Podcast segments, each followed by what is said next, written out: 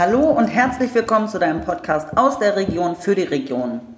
Ich interviewe für euch Führungspersönlichkeiten aus der Region 38 zum Thema Führung.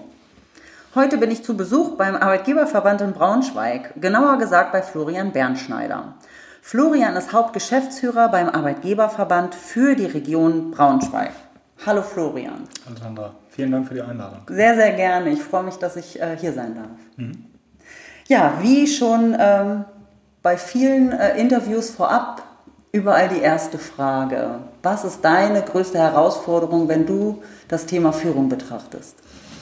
Eine gute erste Frage, keine, mhm. keine ganz einfache erste Frage, die du da stellst. Ich glaube, meine größte Herausforderung ist das Thema Zeit für äh, Führung zu mhm. haben. Ein Großteil meines Jobs spielt sich hier außerhalb des Büros ab und damit auch außerhalb ähm, des Teams, weil ich sozusagen Gesicht des Verbands nach außen bin, die Aufgabe habe, immer wieder neue Netzwerke zu knüpfen, Kontakte für uns zu machen, Menschen zusammenzuführen. Und ähm, ehrlicherweise kann man dafür auch keinen Kollegen enablen und sagen, komm, ich äh, konzentriere mich jetzt ein bisschen mehr auf das Thema Mitarbeiterführung und entlaste mich damit. Es funktioniert einfach nicht, das mhm. ist meine Kernaufgabe. Und deswegen bin ich immer wieder in der Abwägung, wie viel Zeit verbringe ich draußen, wie viel Zeit verbringe ich im Team und damit auch, wie viel Zeit habe ich eigentlich für gute Führungsarbeit. Mhm. Ähm, und ja, das ist meine Kernherausforderung. Wie kriegst du es denn hin, wenn wir jetzt mal reinzoomen?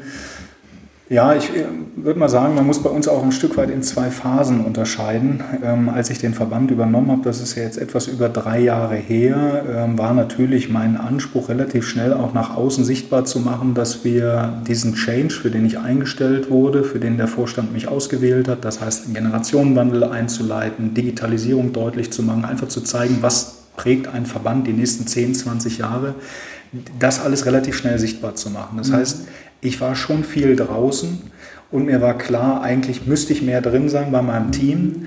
Äh, aber mir war es wichtig, auch zu zeigen, bei uns tut sich was, da verändert sich was. Und mittlerweile sind wir in einer Phase, wo ich merke, ich habe draußen wieder ein Stück weit mehr Luft, mehr Zeit, mich auch auf mein Team zu konzentrieren und zu gucken, wie funktioniert es. Denn das glaube ich, auch ganz wichtig. Nach außen nimmt man bei uns jetzt sicherlich wahr, der AGV hat so einen Change ganz gut hingekriegt, mhm. wirkt als moderner Verband, hat vieles in, in, eine moderne Richtung bewegt, aber zur Wahrheit gehört, gerade bei uns im Team als Verband insgesamt, haben wir noch ein Stück zu gehen, damit das wirklich in jeder Faser unseres Körpers sozusagen verankert ist. Und deswegen ist jetzt eine gute Phase, sich auch mehr auf das Thema ähm, Führung und das Team zu konzentrieren und hier auch ein bisschen mehr im Büro zu sein.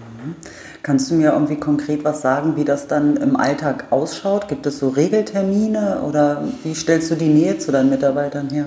Genau, wir haben Regeltermine mhm. ähm, in unterschiedlichen Konstellationen. Wir haben ein Veranstaltungsteam, das zusammenkommt, wo mhm. dann Presse- und Öffentlichkeitsarbeit, Veranstaltungsmanagement, äh, Büroorga zusammenkommt. Ähm, wir haben ein Team der Geschäftsführungsebene. Bei Verbänden ist ja immer ganz interessant, die haben ja gefühlt immer 18 Geschäftsführer. Wir haben auch drei.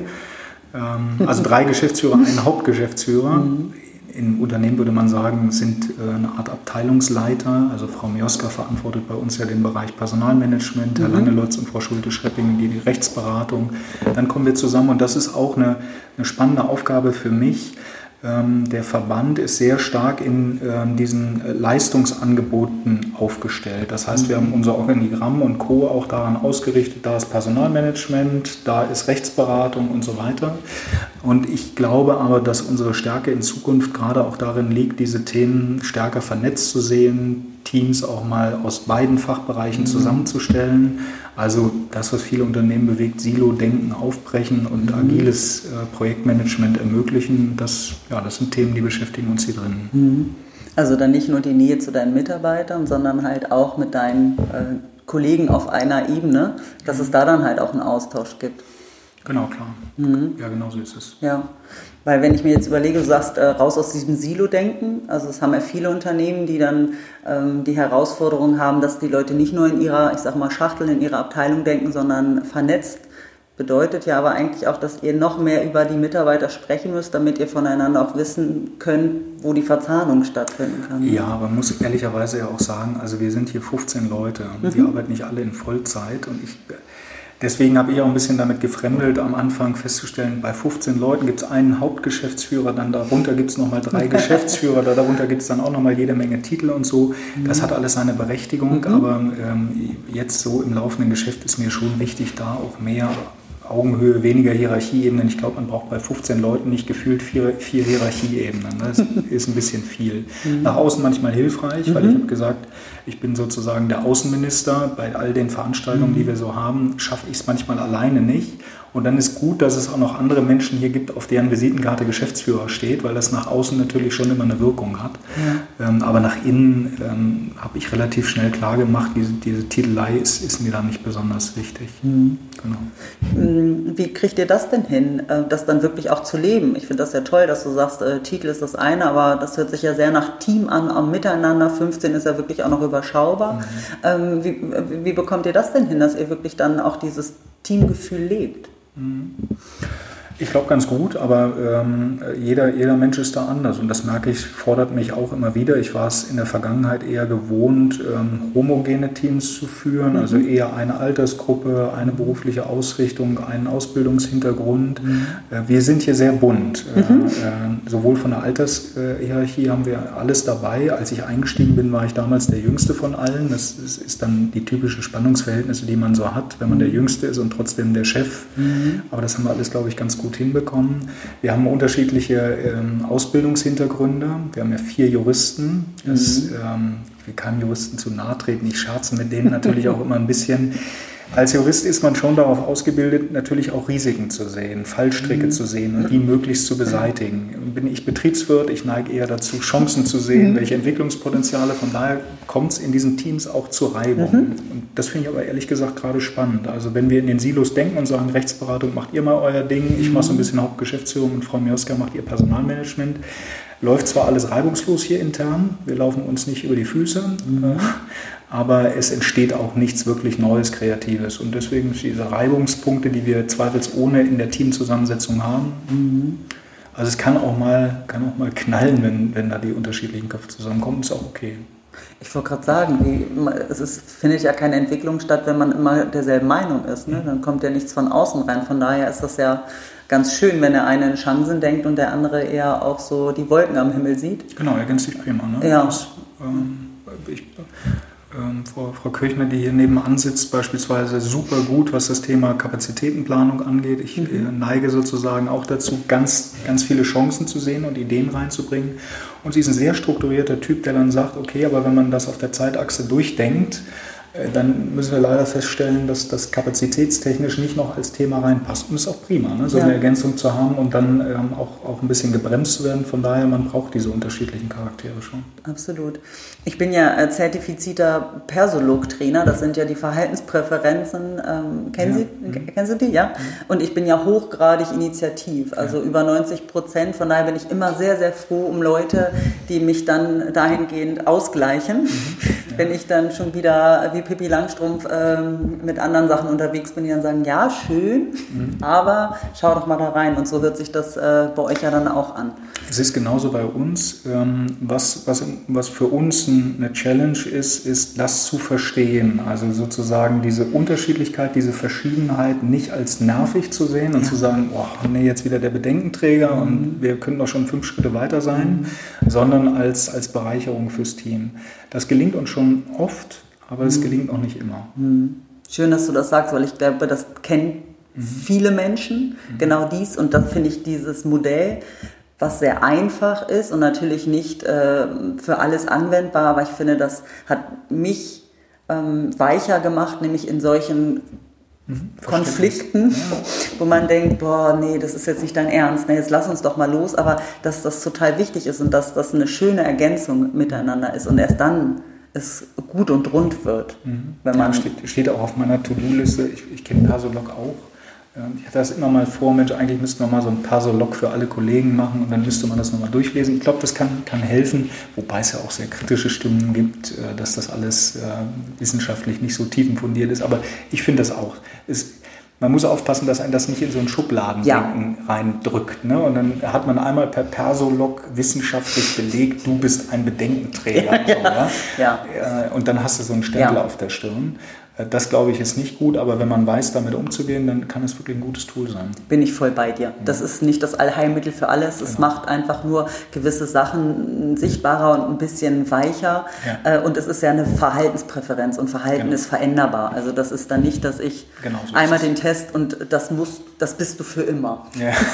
Definitiv nicht. Aber da können wir tatsächlich gleich auch nochmal sprechen. Ja. Vielleicht kann ich dir da eine Hilfestellung geben. Ja. Ähm, was sind denn sonst noch? Du sagst, äh, größte Herausforderung Zeit. Wir haben jetzt auch so ein bisschen gesprochen mit den äh, anderen Geschäftsführern. Gibt es noch etwas, wo du sagst, äh, Führung, das ist schon ja. noch ein Thema? Ja, also wie gesagt, man muss bei uns berücksichtigen diese zwei Zeitachsen, also Quick Wins zu zeigen, der Verband verändert sich und dann aber auch mhm. den langen Blick nicht, aus nicht zu verlieren, äh, wirklich nachhaltig auch Veränderungen einzuführen. Ähm, das, das ist, ist, ist ein Balanceakt, mhm. da immer sozusagen das Richtige finden. Bei den Quick Wins in der Reflexion muss ich ein Stück weit sagen, habe ich vielleicht einen Fehler als Führungskraft auch gemacht. Ich habe ähm, äh, vielleicht nicht genügend Sensibilität für den, für, für, überhaupt für ein Bedürfnis dieses Changes gemacht. Also ich bin, bin von außen reingekommen, habe gesagt, für mich ist relativ klar, ein Verband, wie er die letzten 20 Jahre funktioniert hat, wird nicht die nächsten 20 Jahre funktionieren und war dann relativ schnell dabei, Projekte zu prägen, wo ich gesagt habe, ähm, so äh, in diese Richtung könnte es gehen, aus der Überzeugung auch ein Stück weit, wenn diese Projekte in Realität äh, münden, spätestens dann werden die Kollegen sehen, ach prima, da hat er, hat er recht, genauso muss man es machen. Und im Rückblick muss ich sagen, hätte ich vielleicht zwei, drei Wochen mehr darauf verwenden sollen, erstmal äh, das, das Bedürfnis des Wandels bei den Kollegen irgendwie zu wecken und klarzumachen, das sind die Gründe, warum ich glaube, dass wir uns verändern müssen. Das habe ich äh, zugegebenermaßen dann so auf halber Strecke gemerkt und es ist mühsam, das dann nochmal reinzuarbeiten. Hat funktioniert, aber hat Zeit gekostet. Würde ich heute anders machen, ich würde vielleicht doch zwei, drei Wochen mehr investieren und klar machen, das sind die Gründe, warum ich glaube, wir müssen uns verändern. Dann hat man, äh, erspart man man sich, glaube ich, die ein oder andere Barriere. Mhm. Das, das ist sicherlich auch ein, ein, Führungsthema gewesen. Ja, es ist ja auch mal wieder das spannende Faktor Mensch. Ne? Mhm, das ist, jeder ist da anders und äh, ich kann das total nachvollziehen. Dieses, man hat da eine tolle Idee und eine Vision und man denkt, das ist klar und dann verliert man oder dann sind die doch nicht alle so. Das muss man auch sagen. Es, bin mal mutig und spreche das aus. Vielleicht ist es auch eine Generationenfrage ein Stück weit. Mir fällt es schon auf, dass wir hier auch äh, in den Generationen manchmal unterschiedlich ticken. Ich merke bei den älteren Kollegen, dass die häufig genau diese Frage stellen, wo soll es jetzt eigentlich hingehen? Ja. Was ist der Sollzustand? Und das ist natürlich in so einer Welt, die eher agil geprägt ist, schwer, weil ich kenne noch nicht immer den Sollzustand. Ich kann mhm. vielleicht eine Zwischenetappe definieren, ein Gefühl, wo so aber oh, ich weiß noch nicht mal, ob die richtig ist. Kann auch sein, dass wir an den Punkt kommen und feststellen, wir müssen doch nochmal umdrehen und von vorne anfangen. Und ich merke manchmal, dass das schon kulturell nicht ganz einfach ist zu akzeptieren. Da ist die, ist die Erwartung an die Führungskraft, hör mal, du willst irgendwo hin, sag uns jetzt ganz genau, wo du hin willst, möglichst in fünf und zehn Jahren und dann sind wir bereit, ja. mit dir da lang zu gehen. Und mhm. dann ist eine gewisse Enttäuschung da, wenn man als Führungskraft sagt, ich kann das nicht. Und mhm. ehrlicherweise ist es auch gar nicht die Art des Vorgehens, sondern ich würde mich gern schrittweise, iterativ immer mal wieder ein Stückchen näher diesem Ziel ähm, widmen. Das, wir, wir gehen aufeinander zu, was das angeht. Ich finde das toll, dass du da so ehrlich bist, weil das ist tatsächlich auch meine Erfahrung gerade. Ich äh, komme gerade oder gestern aus einem Gespräch, wo es dann auch äh, so aus die Richtung geht, auch so, ich würde jetzt noch nicht, vielleicht Generation, aber auch so ich, in Anführungsstriche das typisch Deutsche, so mhm. dieses, sein, ja. wir müssen jetzt erstmal das perfekt entwickelt haben und perfekt können sie da nochmal irgendwie ein Lastenheft machen und einen Prozess und dies und das. Ich dann denke, ja, aber vielleicht kann man auch erstmal mit 80 Prozent rausgehen, weil eine Veränderung, eine Anpassung gibt es eh immer. Es ist ja nur eine, wie du schon sagtest, wir gucken, wir wissen noch nicht so richtig 100 Prozent, wo wir landen werden. Mhm. Und da den Leuten dann auch ähm, den Mut, die Idee mitzugeben, so die, lass uns das doch mal probieren, mhm. mal anders zu machen und nicht so wie früher so mit 100 Prozent rausgehen. Ich glaube, wir verpassen wirklich Zeit. Mhm, genau, man, ja. muss, man muss losgehen. Man darf es nicht übertreiben, da bin ich ja auch wieder bei denen, die sagen, hm, das ist gerade die deutsche Stärke. Ne? Wir haben, mhm. wenn man sich den Weltmarkt anguckt, haben wir viele Mittelständler, die verkaufen Produkte, die sind nicht günstiger. Mhm. Die, was Digitalisierung angeht, sind die teilweise auch nicht die besten, die es gibt. Aber man kann sich darauf verlassen, die Maschine läuft 20, 30 Jahre ja. ohne Probleme, weil das Spaltmaß auf einen Millimeter stimmt. Und mhm. das ist für viele der, der, sozusagen der letzte Wettbewerbsvorteil, den wir haben. Mhm. Wenn man ehrlich ist, verglichen mit den Tesla, wir können Produktion skalieren und wir können Spaltmaß, können die nicht. Mhm. Man muss immer aufpassen. Es gibt viele dieser, wir müssen jetzt 80 Prozent, wir müssen mal loslaufen, mhm. dass wir genau diesen Wettbewerbsvorteil dabei nicht mhm. verlieren. Aber es gibt unheimlich viele Punkte, bei denen kann man es trotzdem machen. Und man verliert nicht das Spaltmaß, nicht den Wettbewerbsvorteil. Mhm. Und da muss man die Mitte ja. Ja, treffen. Ich bin auch ein Freund davon, ähm, das vielleicht auch mal ähm, auszuprobieren. Die Frage ist, ist Spaltmaß noch das, was man, was der End, äh, was der Kunde möchte? Ich weiß es nicht, ähm, aber einfach dieses, äh, es mal ein Fragezeichen hinter viele Sachen äh, zu stellen, wo es, ein, wo es immer ein Ausrufezeichen gab. Mhm. Vielleicht bleibt es ein Ausrufezeichen, aber dafür muss ich es einfach auch mal nochmal überprüfen, ob das klar. wirklich so ist. Ja, ähm, da die Leute, also das ist auch immer etwas, was ich mir auf die Fahne geschrieben habe. Ja anzuschubsen. Für uns ist hier sicherlich auch eine, eine, eine Challenge. Ähm, wir beschäftigen uns ja ganz viel mit dem Thema, wie verändert sich Arbeitswelt. Mhm. Deswegen, das ist immer ja. der Schuhe und die Leisten und äh, der Schuster und seine eigenen Leisten und so. Ich habe da natürlich auch einen hohen Anspruch an uns selbst. Wir erleben das gerade bei dem Thema ähm, Homeoffice, ähm, wo ich natürlich gesagt habe, klar, also wenn wir hier intern keine Lösung finden für Homeoffice, dann brauchen wir auch keine Veranstaltung mehr machen, wo ein kluger Keynote-Speaker drüber spricht.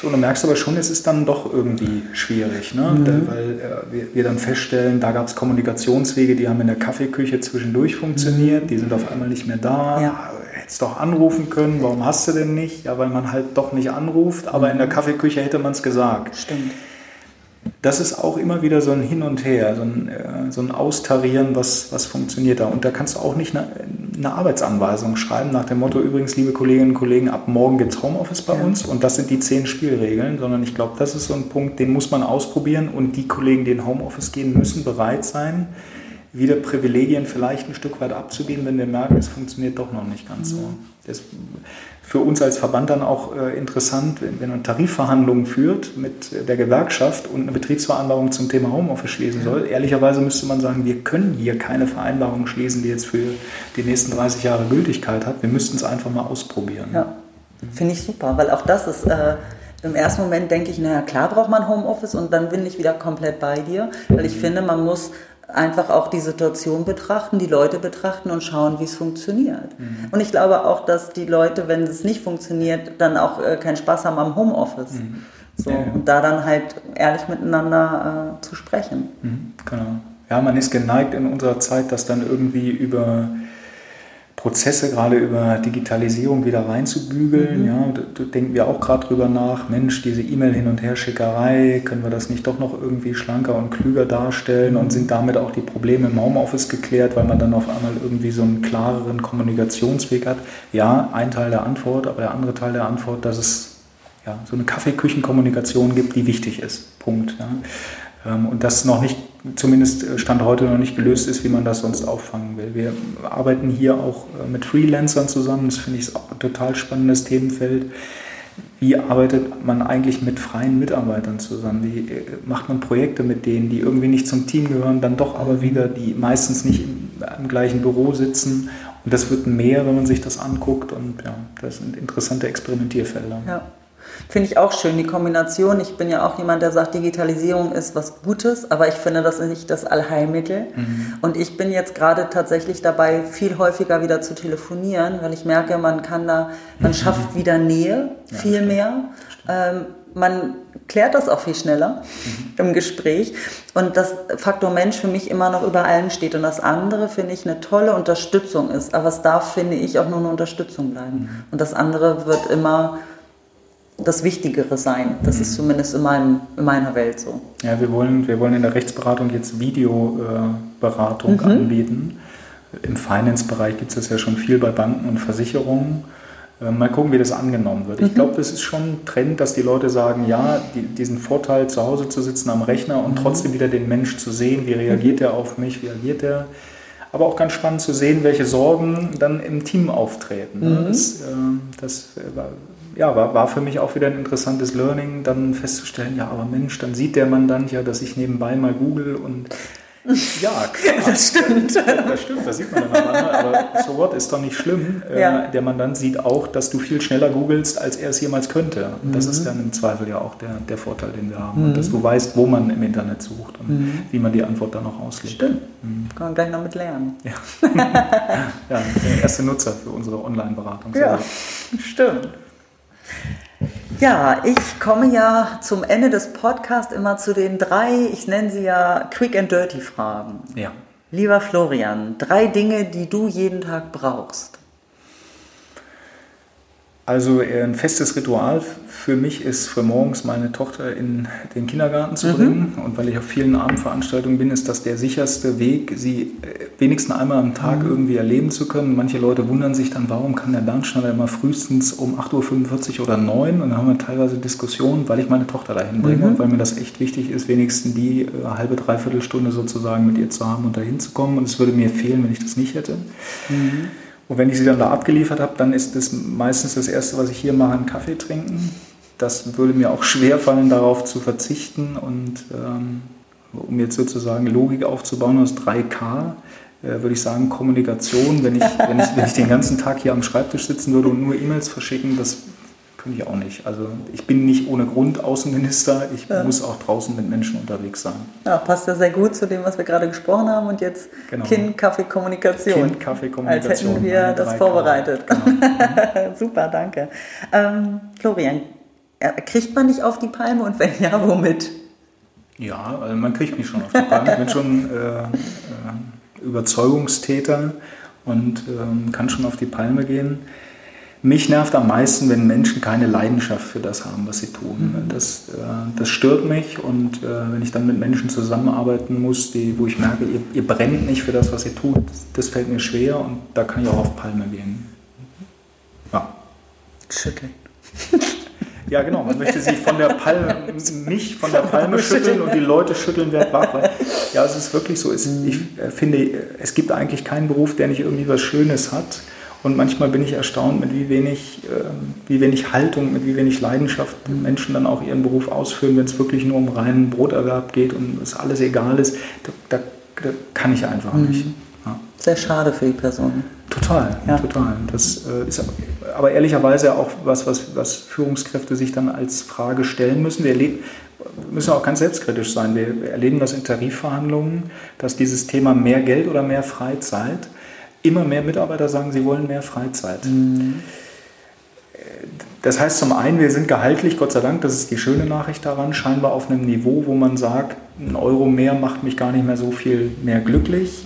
Aber diese Antwort zu geben, ich brauche mehr Freizeit, um glücklicher mhm. zu sein, das finde ich ist eigentlich die, die traurige Nachricht daran. Und da muss man schon hinterfragen, wie kommt das eigentlich, dass Menschen scheinbar den tieferen Sinn ihres Lebens dann scheinbar vermehrt in Freizeit sehen und weniger in Arbeit? Also ich bin jetzt der Letzte irgendwie, der sagt, jeder muss Workaholic sein und der ganze Sinn des Lebens darf sich nur um den Job drehen. Ähm, aber ich glaube, wir müssen schon als, als Führungskräfte dann auch die Frage stellen, gelingt es uns eigentlich mit der Arbeit, die da ist, äh, die Sinnfrage zu mhm. beantworten? Und vielleicht gelingt uns das häufig nicht gut genug und deswegen gibt es Menschen, die für ihre Tätigkeit nicht brennen. Mhm. Also das ist kein reiner Vorwurf an die, die nicht brennen, sondern auch ein mhm. kritisches Hinterfragen an die Führungskräfte, die dahinter stehen. Finde ich super, dass du das sagst, diese Reflexion. Weil als ich noch bei meinem alten Arbeitgeber in der Personalverantwortung war, habe ich auch immer gesagt, ich habe den Anspruch, äh, dass wir gerne zur Arbeit kommen. Ja. Und wenn ich merke, dass jemand dauerhaft äh, dass mir das Gefühl vermittelt, dass das nicht ist, dann musste der mal zum Kaffee zu mir kommen und dann musste man da mal drüber sprechen, weil ich das so schade finde. Ja. Ähm, weil dafür verbringen wir tatsächlich zu viel, zu viel Zeit, Zeit, dort. So ist es. Ja. Und mal ganz davon ab ist dann die Produktivität auch äh, nicht so das und an sich macht es einfach keine Freude genau. für niemanden. Genau. Ja. Danke. So, die dritte Frage. Wenn du dem 18-jährigen Florian begegnen könntest, hm. was würdest du ihm mit auf den Weg geben?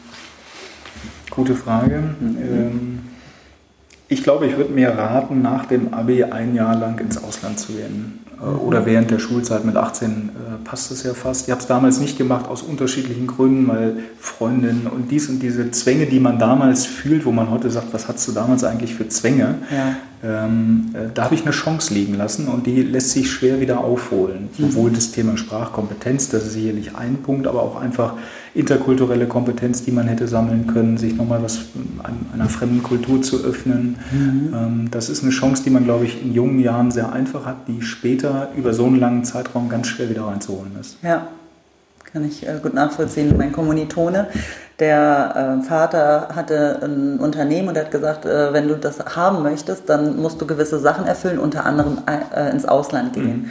Und dann hat er das zähneknirschend gemacht und jetzt habe ich äh, mit, oder jetzt, wenn ich ihn jetzt mit ihm spreche, sagt er, ich hätte sogar länger bleiben sollen. Das war das Beste, was mir passieren konnte. Aber Mhm. mein Vater musste mich dazu hindrängeln. Ja, Er hat das selber nicht gesehen. mich. Also ich weiß, was ich dann meiner Tochter rate. Ja, sehr schön. Ja, super. Danke, Florian. Ich danke dir für das Gespräch. Vielen Dank für die spannenden Fragen. Ja, immer wieder gerne. Ähm, genau, ich danke den Zuhörern, dass ihr wieder eingeschaltet habt, ähm, dass ihr uns ähm, gelauscht habt und ich hoffe, dass bei, für euch das ein oder andere dabei war. Ja, und freue mich, ähm, wenn ihr wieder dabei seid bei der nächsten Folge. In diesem Sinne, habt euch wohl, eure Sandra. Tschüss.